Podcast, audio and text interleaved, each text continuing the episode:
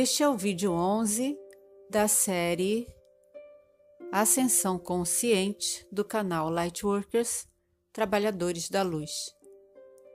Na antiguidade, os gregos possuíam duas palavras que se referiam ao tempo: Cronos e Kairos.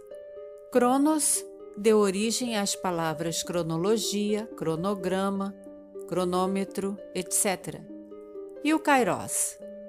Para os gregos, significava o momento certo, o momento oportuno. Kairos seria filho de Cronos, o deus do tempo, e tinha ideias diferentes das do pai. Ele tinha a ideia de tempo como algo que não se pode medir. Kairos seria, portanto, um momento único e oportuno presente dentro do espaço de um tempo físico. Não seria um tempo cronológico, mas sim um momento ideal para algo. Então, deixar de viver cronologicamente e passar a viver cariologicamente, palavra que não existe, é claro, seria na verdade viver cada momento como único. Seria viver uma experiência única, seria viver o agora sem pensar no ontem nem no amanhã. Quando nos lembramos de algo bom ou ruim que nos aconteceu no passado, estamos nos lembrando no tempo agora. Então, viver dessa forma torna tudo único e energeticamente similar. Quando eu agradeço pelo dia de hoje, estou agradecendo pelo hoje de todos os dias da minha vida, que se repetem sempre no meu agora, e agora, e agora, e agora.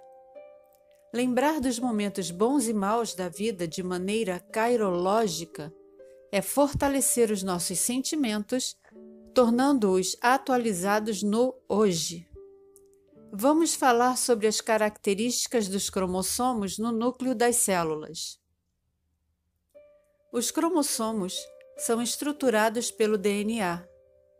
E, embora possamos experimentar coisas cronologicamente, o nosso DNA liga experiências e sentimentos dos quais nos lembramos continuamente ao longo do tempo.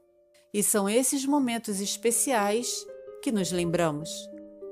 Quando nos lembramos dos momentos especiais, nós brilhamos. E quando brilhamos, estamos refletindo o tempo de Deus, o Kairos, o tempo universal do todo, da fonte criadora.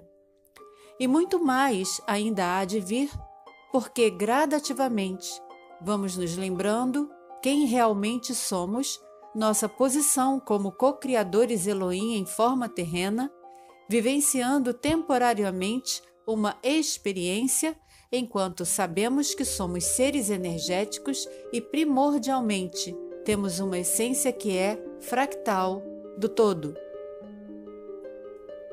A ascensão consciente é entender o nosso papel no meio disso tudo, a nossa responsabilidade em seguir no processo de despertar e na expansão da consciência, acreditando sim que os seres benevolentes estão presentes e estarão mais e mais presentes para nos ajudar nessa transição que eles mesmos já vivenciaram em seus planetas anteriormente.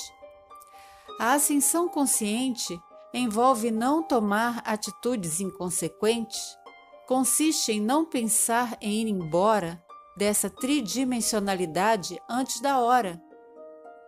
É hora de assumir o seu posicionamento agora como farol da humanidade, ter forças e coragem para ajudar aqueles que vão precisar do seu apoio, da sua sabedoria e do seu conhecimento.